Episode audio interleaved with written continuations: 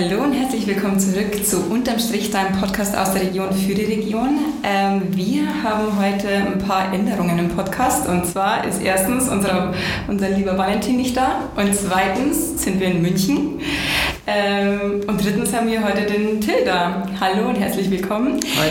Der Till Brunecke ist Geschäftsführer und Gründer von Eagle Travel und äh, nennt sich selbst Reisedesigner von äh, Luxusreisen. Äh, Till, wie geht's dir?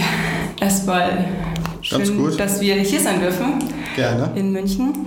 Ähm, und danke für, ja, dass du die Einladung angenommen hast. Geht's Immer dir gern. gut?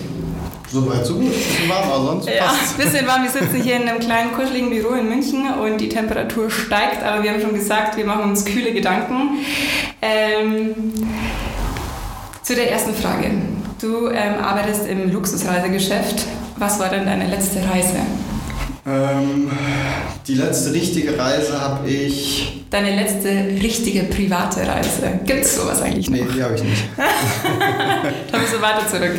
Ähm, nee, ich habe, als ich jetzt hier hingeflogen bin, lustigerweise dieses das Backtag abgemacht. Die letzte Reise war nach Cannes und das war, also das letzte wo ich meinen großen Koffer gepackt habe, äh, war nach Den Cannes. okay. Und äh, da haben wir immer einmal im Jahr so eine Leitmesse im, im Luxustourismus. Und da habe ich auch gedacht, oh, so lange warst du nicht Ja. lange unterwegs mit dem großen Koffer. Aber Ja.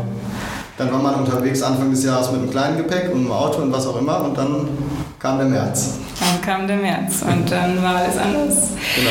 Aber bevor wir da uns äh, zu der Situation nochmal austauschen, der März, der uns alle ähm, für immer im Gedächtnis bleiben wird im 2020, ähm, deine Leidenschaft zum Reisen, das würde mich noch interessieren. Du hast ja in London studiert, hast auch in Singapur gearbeitet. Ähm, ist dort deine Leidenschaft zum Reisen auch gekommen oder kam es schon viel früher? Wie, wie kam es dazu, dass du jetzt das machst, was du machst? Also diese, diese Leidenschaft für, für Reisen und, und schöne Dinge ist eigentlich, glaube ich, eher so familiär. Seitdem ich denken kann, war ich im Urlaub mit meiner Familie. Sei es irgendwie mit Großeltern, mit, im, im großen Familienclan, mit meinen Eltern, mit Freunden. Das, das gehörte dazu.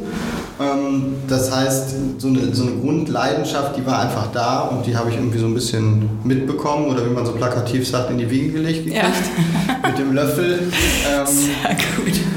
und der, der Rest hat sich dann so peu à peu ergeben. Okay. Und welche, was waren das für Familienurlaube? Waren das schon auch, ähm, war das so der Standardurlaub nach, weiß ich nicht, Italien oder Kroatien oder schon auch äh, in ferne Länder? Mm, Ferne Länder ja, aber anders als ich es heute mache. Mhm. Okay. Ähm, wir haben nie pauschale Reisen gemacht. Das waren meine Eltern nicht, aber meine Eltern waren, beziehungsweise was heißt waren, sind, ähm, sind auch keine, keine Rucksackreisenden, die ganz individuell reisen möchten. Das ist mehr so, es wurde eine Finca irgendwo gemietet, man war privat, man konnte sich so ein bisschen selbst alles organisieren, ähm, hatte aber trotzdem alles, alles schön und nett und war dann irgendwie so ein bisschen auch Kultur mitgenommen und, und eine, eine ganz gute Mischung, finde ich. Also das ist so das, was ich auch bis heute noch, noch sehr, sehr gerne mache. Wir haben so einen Ort in Italien, wo inzwischen Familie, Freunde und alle irgendwie so ein bisschen hinfahren. Ähm, Und da gibt es noch diesen wirklich privaten Urlaub, ohne ans Geschäft zu denken. Ähm, anders. Ich habe heute Morgen im Kalender gelesen. Das heißt, der Kalendereintrag heißt Till out of office, in Klammern arbeitet trotzdem. ähm, oder in Klammern kein Urlaub. Weil das, da, da, da sitze ich dann und kann ein bisschen arbeiten, alles machen, aber eben mit einem Blick auf den See und alles ist schön und alles ist gut. Sehr schön. Du hast jetzt, ähm, wenn man jetzt auf dein Business gehen, ähm, 2014 Edel Travel gegründet. Ähm, machst das jetzt mittlerweile sechs Jahre und ziemlich erfolgreich auch. Was hebt jetzt Edel Travel von den anderen Luxusreiseveranstaltern ab? Was ist sozusagen dein USP? Ähm, den USP zu definieren, das ist immer ist so eine Sache. Man hat immer eine Idee und dann kommt aber das dabei raus, was die Kunden eigentlich gut finden. Okay. Und da, da gehen wir in letzter Zeit, beziehungsweise eigentlich seit Anfang an viel, viel mehr hin. Wir, als, also wir mit unserem Claim Manufaktur für Reiseträume sollte das ursprünglich auch sein. Das sind wir auch heute noch. Wir, wir kennen unsere Kunden, ähm, wir gehen sehr auf die Inhalte ein, sehr auf die Details ein und gucken eben nicht, dass wir nur ganz plakativ den Kunden nach Saint-Tropez buchen. Mhm. Ähm, vielleicht buchen wir den einfach in einen, einen Ort weiter, weil wir da ein wunderschönes Haus kennen. Das, das ist so ein bisschen die Grundlage gewesen. Und mit der Zeit entwickelt sich das dann einfach so, dass die Kunden sagen, ich möchte, weil Reisen ist ein sehr persönliches Thema, das hat man eigentlich immer so, so, gar nicht auf dem Schirm, aber in der Beratung sind wir mit diesen ganzen Finanzdienstleistern im Prinzip auf, auf einer Ebene, weil es ja. ist ein ganz intimes Thema Reisen und gerade Reisen im hochwertigen Bereich, da geben Leute einem die Verantwortung für deren kostbarste Zeit. Manager, Unternehmer, Selbstständige, wie auch immer, und die geben uns dafür die Verantwortung. Und das ist so eine Verantwortung, der, der muss man erstmal A, gerecht werden. Und deswegen sind bei uns Stammkunden so wichtig. Mhm. Also Stammkunden, die wir nicht dazu zwingen, die zu sein, sondern man hat ein gegenseitiges Vertrauen zueinander. Und das ist so die Geschichte, wo wir jetzt auch gemerkt haben, als, als im März ein bisschen die Welt anders wurde, ja. ähm, da haben wir eine unglaubliche Resonanz gekriegt von unseren Kunden. Okay. Wir sind in der Branche selbst sind wir sehr, sehr eng miteinander und ähm, andere gehen das Thema anders an. Die versuchen sehr, sehr plakativ Regionen, die auf den Hochglanzmagazinen sind, zu verkaufen. Nicht, dass wir das nicht tun würden, nicht, dass die nicht schön wären, ähm, aber das zieht teilweise ein anderes Klientel an. Mhm. Und wir sind mit unseren Kunden so langjährig und so eng verbandelt, dass die schlichtweg überhaupt gar keine Fragen gestellt haben, sondern uns gefragt haben, was ist jetzt zu tun. Okay. Und deswegen kann ich bis heute nur drei Kreuze machen, haben wir viele Chancen daraus mitgenommen, aus dem, was alles passiert ist, ähm, und nicht irgendwie den ganzen Tag uns Sorgen und Probleme geschaffen. Mhm.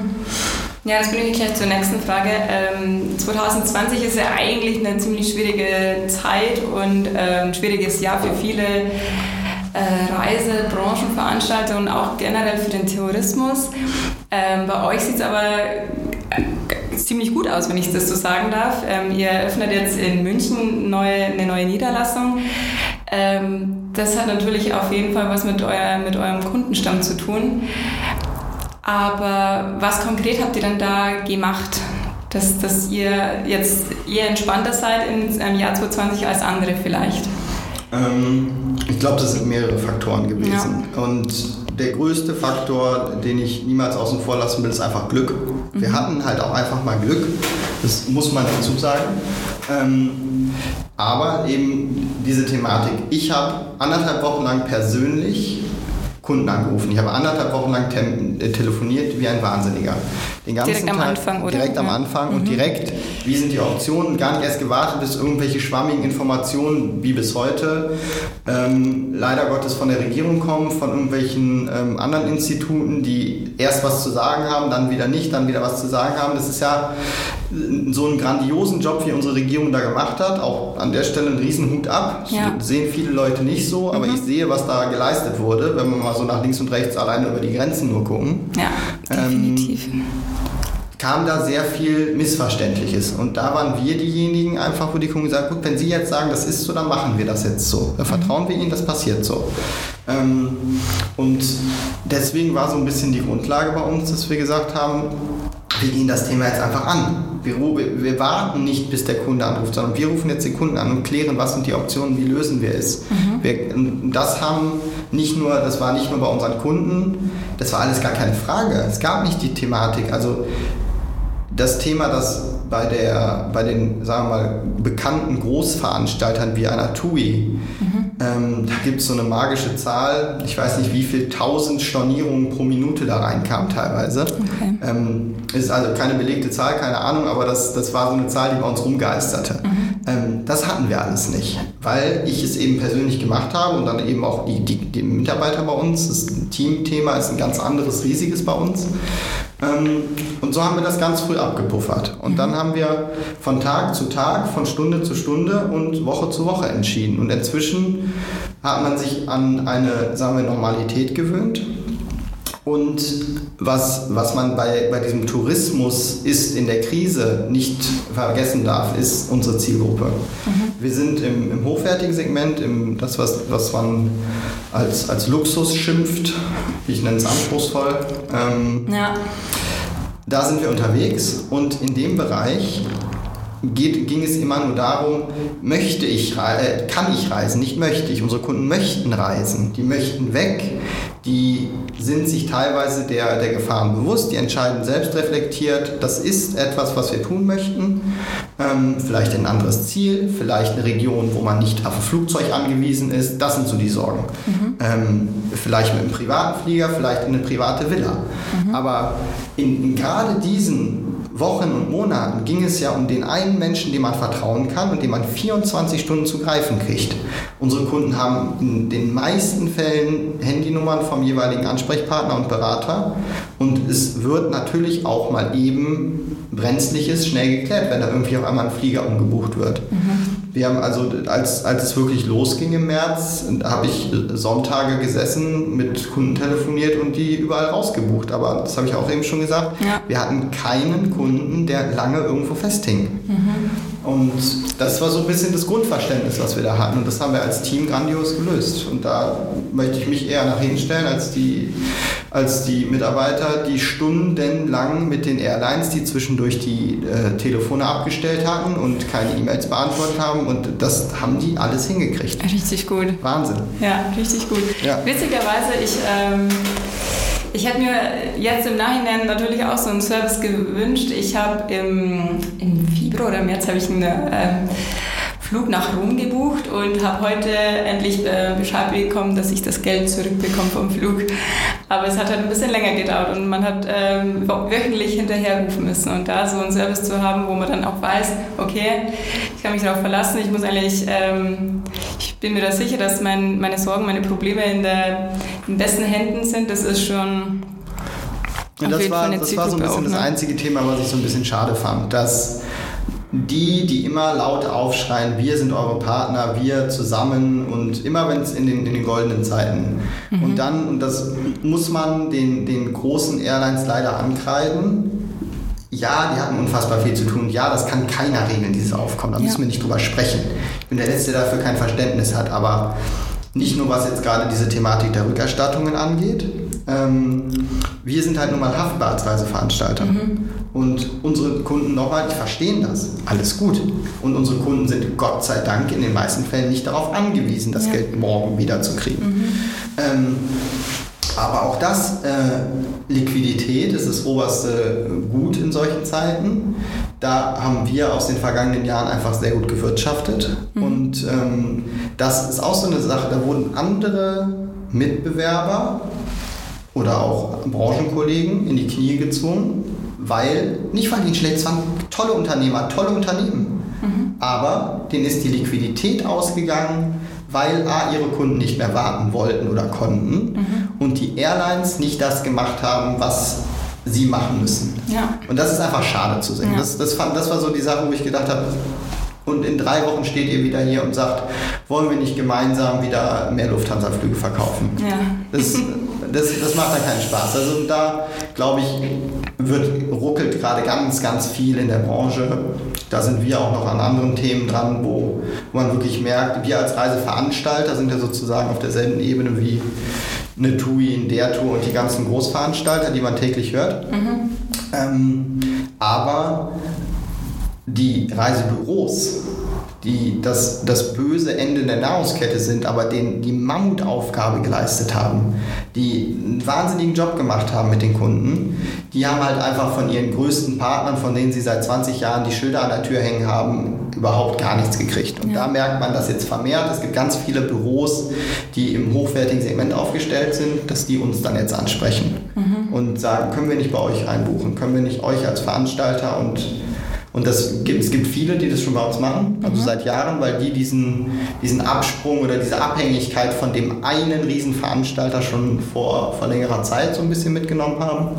Aber da, glaube ich, kommt jetzt nochmal was. Okay. Was ich da ähm, insgesamt so ein bisschen raushöre und was ich auch in der Krise für unglaublich wichtig ist, ähm, halte, ist Kommunikation und da seid ihr ziemlich früh in die Kommunikation gegangen mhm. und ähm, ich glaube, das ist auch generell, was jetzt auch die Regierung macht oder die Unternehmen, die es versuchen zu schaffen, die gehen einfach in die Kommunikation und das ist, glaube ich, das A und O, weil keiner natürlich weiß, wie es weitergeht und ähm, da schon, also Hut ab auf jeden Fall. Das ist auch natürlich für, für den Dienstleister auch keine einfache Aufgabe.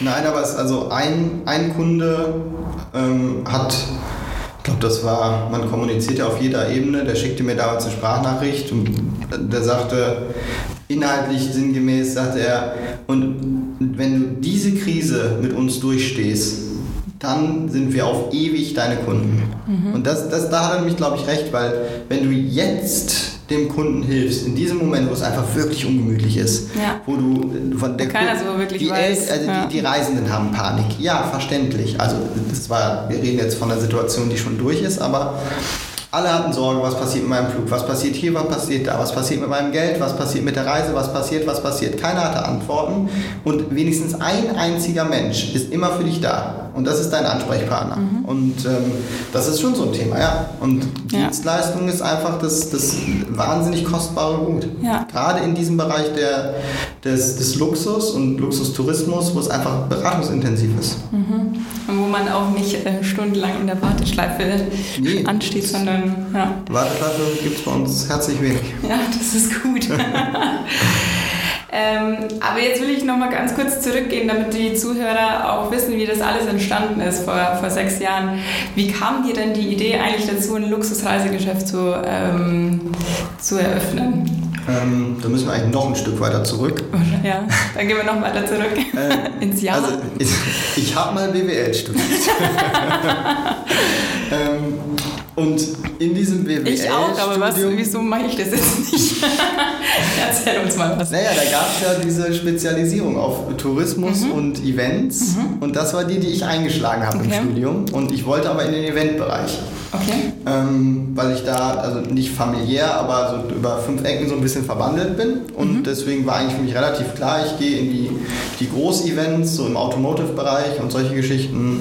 Das war die Theorie. Ähm, die Praxis war eine andere. Auf einmal saß ich in Mexiko, kurz nach Ende des Studiums, mhm. und ähm, arbeitete bei einer sogenannten Incoming-Agentur mit einem Partner zusammen. Das sind die, die die Reisen vor Ort durchführen, Incoming-Agenturen.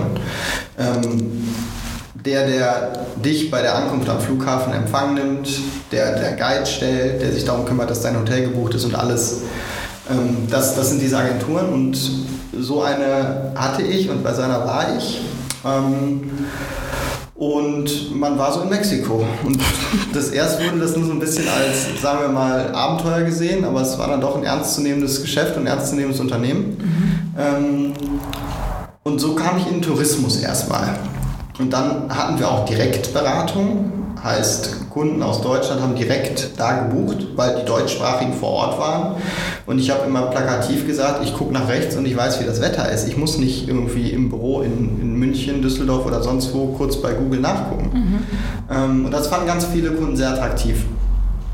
Mit dem Ergebnis, dass ich diverse gute Kontakte zu den hochwertigeren Kunden hatte. Mhm. Und die schrieben mich dann zwischendurch immer im Privaten an und fragten mich nach Hoteltipps. Äh, bestes Beispiel ist irgendwie Mallorca. Okay. Und dem Kunden musste ich dann erklären, dass ich A, Mexiko, B, schon mal auf Mallorca war, aber ihn da jetzt nicht unbedingt so hochseriös beraten kann. So, mit der Zeit habe ich aber da immer mehr und mehr und mehr Erfahrungen gesammelt, auch einfach durch Reisen. Sprich, du bist auch viel gereist? Genau, mhm. genau. Also gerade auch in, in, in, Südamerika war ich einfach mehrere Monate überall unterwegs. Ähm, dann gab es zu der Zeit noch eine Fernbeziehung in den USA, also das mhm. funktionierte ganz gut, das mit dem Reisen. Ja. Ähm, und am Ende des Tages lief es so, dass ich wieder nach Deutschland gegangen bin, entschieden habe, da zu bleiben, meine, meine Zelte so ein bisschen abzubrechen und den Veranstalter gegründet habe. Also man, mhm. man geht einfach schlicht zum Notar und gründet eine GmbH und setzt dann da den Veranstalter drauf. Also das ist die, das ist die zusammengefasste Theorie. 8000 Versicherungen, Insolvenzversicherungen, ja. Sicherungs hier und überhaupt Versicherungen. Also so viel Versicherungen habe ich noch nie abgeschlossen, wie man in Deutschland für einen Reiseveranstalter braucht, aber gut. Ähm, ja, und dann und so ging, es, ging es so los. Und ich habe eine andere Affinität eben schon damals gehabt in Richtung Online-Marketing. Mhm. Das war vor sechs, sieben Jahren noch nicht so groß. Und wenn mir damals eins klar war, dann, dass jedweder Mensch Google nutzt. Ja, definitiv. Und dann hatte man im Prinzip so seine Basis an ersten Kunden schon durch den Kontakt. Mhm. Und die Idee war einfach, das dann aufzubauen. Okay. Ich stelle mir das aber relativ schwierig vor, dass man direkt so an die großen Kunden sozusagen rankommt. Man muss ja irgendwie ein bisschen auch in Vorleistung gehen, damit sie auch Vertrauen aufbauen zu dir. Äh, wie hast du das geschafft? Mm, ich glaube einfach, zu der Zeit ging das. Okay. Zu der Zeit, also zu der Zeit, wir reden von vor sechs, sechs sieben Jahren, aber mhm. ähm, das, das, dieses ganze Online-Marketing hatte noch einen ganz anderen Ruf. Heute ist es ja teilweise schon fast so ein bisschen unseriös geworden, je nachdem, in welcher Branche und in welcher Sparte man seine Sachen so macht.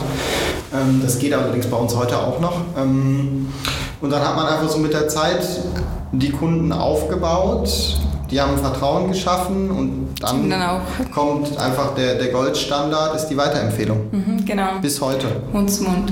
Mund zu Mund ist bis heute in dem Segment das, das allergrößte das Gut. Mhm.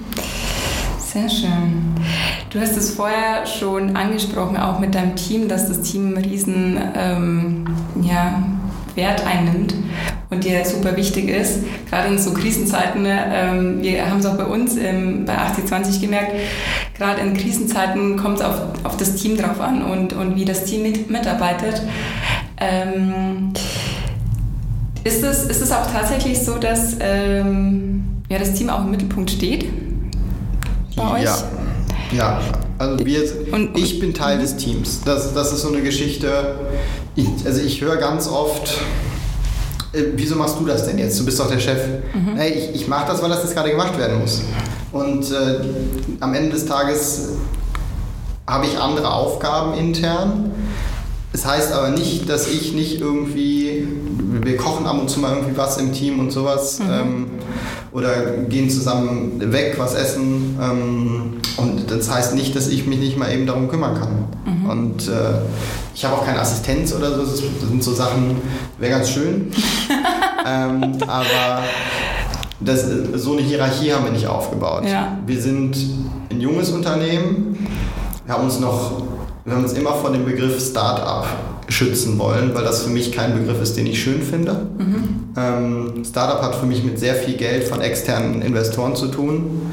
Und das, was wir da aufgebaut haben, das habe ich, ich bin das Risiko eingegangen, habe gesagt, ich springe ins kalte Wasser, ich mache das. Und da stehen wir jetzt und es scheint bis hierhin geklappt zu haben. Mhm. Also Klopf auf Holz, wie üblich, aber ja. bis hierhin ist alles gut gegangen. Mit den üblichen Krisen, mit den üblichen Ups und Downs, aber das funktioniert soweit. Und weil ich alles selber gemacht habe, ist es mir ganz, ganz wichtig, und das kriege ich immer wieder reflektiert und gespiegelt, ganz viele Gründer mit wachsenden Teams wissen gar nicht mehr, wie die Dinge funktionieren, die sie selbst implementiert haben. Und dann, dann ist man am Ende der Inhaber, der Geschäftsführer und weiß aber nicht mehr genau, äh, wo jetzt die Etikettiermaschine steht. Mhm, mh. Und das heißt, man wird unselbstständiger. Und das, das finde ich ein ganz großes Thema, dass ich immer auch, ich mit der Zeit und im wachsenden Team gebe ich natürlich auch mehr im Verkauf ab, obwohl das meine absolute Leidenschaft ist. Mhm. Ich liebe es zu verkaufen, ich liebe es, Kunden richtig zu beraten und danach zu hören, dass es richtig war. Mhm. Gerade Kunden, die unsicher sind und sagen, hm, ich jetzt weiß ich, das sieht aber jetzt nicht so aus. Und wenn man es dann schafft, die an diesen, in, dieses Hotel zu buchen, wo sie sagen, nee, das ist so modern, wir wollen lieber klassisch und also gibt ja alles. Und die kommen dann wieder und sagen, da hatten sie aber recht. Und auch genau das Zimmer mit dem Blick auf der Ecke. Haben sie das recht. War gut. Das war's, das war's. Und das, das ist so der Ritterschlag. Und das ist das, was mir Spaß macht. Aber das gibt man mit der Zeit ab. Ja. Was ich niemals tun werde, ist alles abgeben, weil ich immer so ein Gefühl haben muss für, für, für das, was gerade im, im Vertriebsbereich und bei der Kundenberatung, wie, wie die Kunden, die entwickeln sich auch weiter. Der, der Kunde heute ist ein anderer als vor sechs Jahren. Ist er schwieriger geworden? Kann man das so sagen oder ähm, ah, grundsätzlich? Nee. Der, der Kunde ist anders geworden, weil das Internet anders geworden ist. Ja. Der Kunde ist Neukunden, sehen Preise im Internet und übersehen, was noch kommt. Mhm. Und fragen dann, warum kommt das? Ist warum ist das so, warum ist das so? Und das Schöne ist, wenn die Kunden dann zu Stammkunden werden, weil sie einem vertrauen, weil sie es genau wissen. Mhm. Gestern ähm, bat mich wieder ein Kunde darum, ob er mir vielleicht mal einfach eine Serviceleistung zahlen darf. Also der, nimmt das Plakat, nahm das plakative Beispiel, ähm, als Anwalt kriegt man ja auch ein Stundenhonorar. Mhm. Und dann kriegt man nochmal den Fall XY vergütet. Mhm. Warum ich denn jetzt nur die Reise immer vergütet kriegen wollte? Weil er hatte eine Frage zu einem Hotel, was ich kannte, mhm. er hatte es aber schon gebucht. Mhm. So, und das ist auch okay, soll er auch machen. Ähm, aber ich würde dafür niemals ein Serviceentgelt nehmen. Weil das gehört für uns dazu. Ja. Und dem habe ich ja eben auch gesagt, es ist mir einfach wahnsinnig wichtig, dass sie loyal sind. Ja. Dass sie uns weiterempfehlen, dass ja. sie wiederkommen. Sehr schön. Die Temperatur steigt hier. ähm, wir haben ähm, neben unseren Fragen auch eine Kategorie, die heißt Top und Flop. Da darf man immer berichten, ne? normalerweise was äh, das Top und das Flop der Woche war. Da wir aber uns jetzt im Reisebusiness bewegen, will ich von dir wissen, was dein Top-Reiseerlebnis war und dein Flop-Reiseerlebnis. Mm. Hast du da was auf, auf Lager? Tja, gute das ist wahrscheinlich Frage. super also schwierig. Mein also Top-Reiseerlebnis, ähm, und zwar weil ich es so unterschätzt habe, ähm, ist Neuseeland gewesen. Okay. Absolut. Ähm, ein Land, was das ist so ein bisschen. Wann warst du in Neuseeland? Wie lange ist das Vor zwei, drei, vor drei Jahren. Mhm. Ähm, und das war, war ein, ein Trip, der, der spontan stattgefunden hat und ich wollte es gerne sehen, weil ich das Wissen haben wollte, weil es ist auch so ein Thema bei uns, wir müssen alles gesehen haben. Mhm. Ich verkaufe kein Hotel, keiner bei uns im Team verkauft was, was nicht, nicht irgendwie bekannt ist. Ja. Ähm, und das ist halt auch so ein, so ein riesen, riesen Asset, was wir haben. Hast du dann eigentlich auch so eine, so eine typische Weltkarte, wo du dann immer deine Felder ausmalst, wo du schon überall gewesen warst? Nee, sowas, ja sowas, haben wir ein Verbot im Büro. dann wird man ja mit dem Ausmalen nicht fertig. Nichts, was nach, nicht, was nach, nichts, was nach Reisen aussieht, primär. Okay. Nur, nur noch schön. ähm, und Neuseeland habe ich einfach unterschätzt. Okay. Das ist halt einfach irgendwie total unterschätzt und es war ein wahnsinnig schöner Trip. Der war wahnsinnig vollgepackt. Ganz, ganz kurz, ich glaube sechs, sieben Nächte. Okay.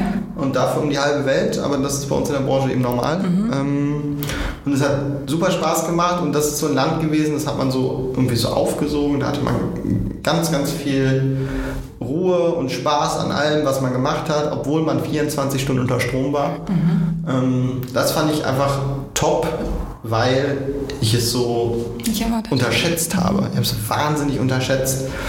Und so einen großen Flop, wie ich den Top hatte, habe ich nicht.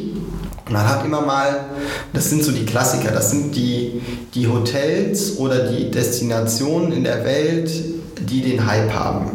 Das sind die, wo man meistens nicht so begeistert von ist, mhm. weil die in normalen Zeiten sind die überlaufen. Ja. Ähm, wenn man nicht irgendwie das ganz spezielle, die ganz spezielle Ecke oder was auch immer kennt. Und in, in anderen Fällen sind die ganz, ganz viel Image. Es gibt nur das Image und das, was danach kommt, ist, ist schon lange, lange weg. Mhm. Und deswegen suchen wir ganz, ganz häufig nach, nach, diesen, nach diesen Secret Spots, nach ja. dem, was als nächstes auch gerade kommt. Okay. Ähm, diese, diese Geschichte hatte zum Beispiel vor, ich glaube vor drei, vier Jahren hatte ähm, ein bisschen länger vielleicht sogar schon her, äh, Uganda und Ruanda hatte das. Mhm. Ähm, Gorilla-Tracking, wahnsinniges Thema. Ähm, und jetzt kommen gerade die Hotels und die Destination ist immer noch absolut ganz, ganz toll. Ich war aber vor sieben, acht, neun, zehn Jahren da. Da war noch gar nichts da und zugeben, da gab es auch noch keine ordentlichen Unterkünfte. Mhm. Ähm, aber der Ort war auch da, zum Vergleich zu vor anderthalb, zwei Jahren, war das ein ganz anderer. Mhm. Auch grandioses Reiseziel, aber das ist eben die Sache, des, Destinationen entwickeln sich dadurch, dass äh, jemand kommt wieder und erzählt. Und dann ist es wie so ein Mythos, der geht so weiter und weiter und jemand spricht und spricht und spricht. Und dann wird es immer größer und größer und größer. Und dann ist man da, dann kann der das gar nicht mehr halten, ja. der Ort. Der kann das nicht mehr schaffen, nach dem, was ja. alles irgendwie da links und ja, rechts Ja, und vor allen Dingen, wie du schon sagst, mit, ähm, mit dem Internet und Instagram und man sieht Bilder, tausend Bilder und malt sich das immer aus und dann ist man vor Ort typischer Ort ist Bali. Jeder postet davon und ähm, man hat Erwartungen. Und dann ist man dort und denkt sich, okay, genau, also ich kenne es eigentlich ba genauso Bali von den Bildern. Ist, genau, Bali ist zum Beispiel so eine Sache, das ist ganz, ganz schön, ist eine tolle Insel, mhm. aber Bali ist schwierig. Schwierig an den richtigen Ort, den richtigen Kunden zu bringen, weil es ist ganz divers, die Insel ja. ja. Und ähm, da, da muss man halt wirklich gucken und wissen, da passt jetzt das Hotel. Oder, und das ist das, was wir viel machen, auf die Nachbarinseln. Mhm. Die Nachbarinseln haben grandiose Sachen, grandiose Hotels und da gehen alle dann mit einem, mit einem so einem Bootstrip, mal eben Tagestrip rüber, die, die ganzen Bali-Urlauber, sagen wir mal. Mhm. Ähm, und, und das sind dann so ein bisschen die Sachen, die wir mhm. inzwischen, wir, wir finden so die Version 2.0 dazu im besten Falle. Okay, ähm, sehr schön. Und ich glaube, da ist auch die, die Map noch nicht voll. Da mhm. kommt noch was. Was ist denn so der Next Secret Spot? Hast du da einen Geheimtipp für uns? Ähm, was du glaubst, was vielleicht ein paar Jahren dann vielleicht das neue also, werden könnte. Äh, Aber jetzt noch schön ist. Lustigerweise ja. Also gerade so im Hinblick auf Bali, ist, es gibt eine Insel, die gehört, also sind zwei Inseln, Sao Tome und Principe, mhm. liegt, gehört regierungstechnisch, und nagel mich nicht drauf fest, zu Portugal aber ist die kleinste afrikanische Insel. So. Okay. Also ich glaube, so das kleinste afrikanische, ja, das logischerweise das kleinste afrikanische Land auch dadurch. Ähm, so, das sind zwei Inseln, die gehören aber zusammen, deswegen wird es immer so in einem Atemzug genannt, einmal Sao Tome, einmal Principe. Und Aha. da gibt es für dieses Verhältnis jetzt schon wahnsinnige Hotels aber okay. der Tourismus ist noch gar nicht da. Aha. Und das, das ist total interessant. Das ist jetzt, es ging gerade los. Wir waren so die ersten mit, mit ein, zwei anderen in der Branche, die das angefangen haben, zu, ein bisschen zu vertreiben und mal für den richtigen Kunden hier und da anzubieten. Mhm. Anreise über Lissabon, relativ einfach, man muss aber immer eine, eine Nacht Stopp machen, weil mhm. die Flugverbindungen da sind sie mhm. eben noch nicht so. Ja.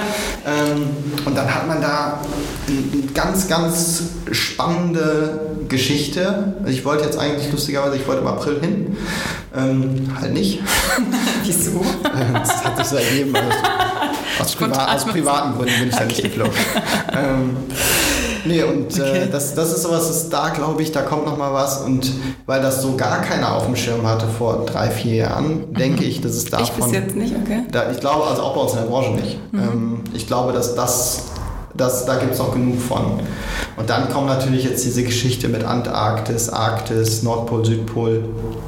Das, das ist jetzt schon so in Richtung Trend unterwegs, aber da entwickeln sich gerade Lodges, da entwickeln sich Optionen mit Privatjets okay. ähm, aus Südafrika raus, mit so Expeditionsmaschinen.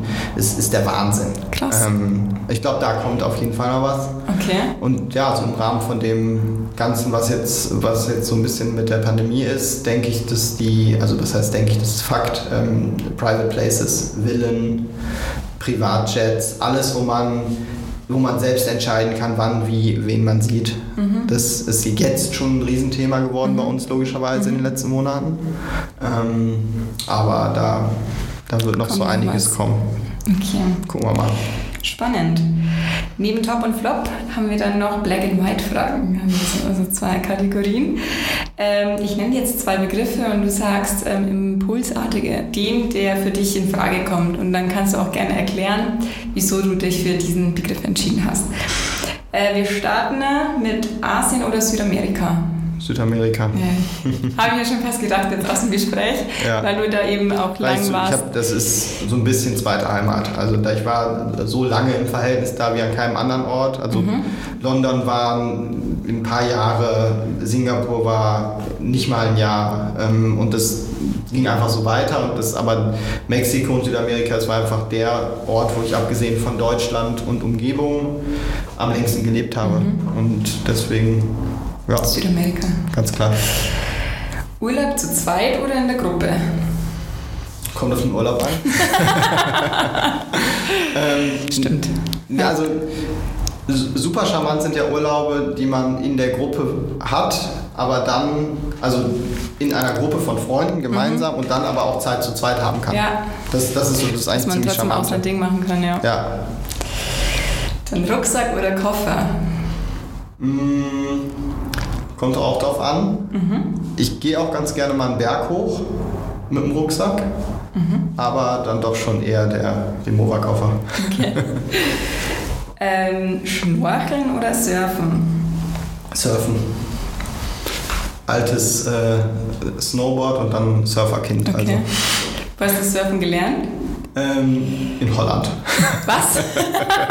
Klassischer Surferspot. Wer kennt's ja, nicht? familiär viel in Holland gewesen okay. und deswegen Ach, haben wir das cool. da dann gemacht.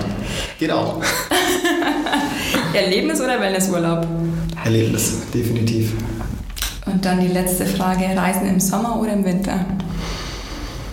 Wenn wir in Deutschland Winter oder Sommer haben, wann willst du eher weg? Dann im Winter weg. Weg. Ich meine, ab und zu haben wir auch schöne Tage in Deutschland. Mhm. Dann kann man da ruhig hier sein. Ja, so wie heute eigentlich, gell? Genau. Eigentlich ganz nett. Sehr schön, das war's. Ähm, danke dir für, für deine Zeit. Danke auch. Morgen haben wir im Vorgespräch gehört, geht's nach Griechenland, da hat dir auch ganz viel Spaß. Vielen Dank. Schauen wir uns das mal an. Genau. Wie da die Situation ist. Ja, genau. Ist auch ist super wichtig zu wissen, wie es ist für die Kunden. Klar. Also gerade in solchen Tagen. Mhm. Sehr schön. Dann vielen Dank, Till und viel Erfolg vor allen Dingen für, für dieses Jahr und die, die kommenden Jahre auch. Wird schon werden. Danke ja. euch. Tschüss. Ciao.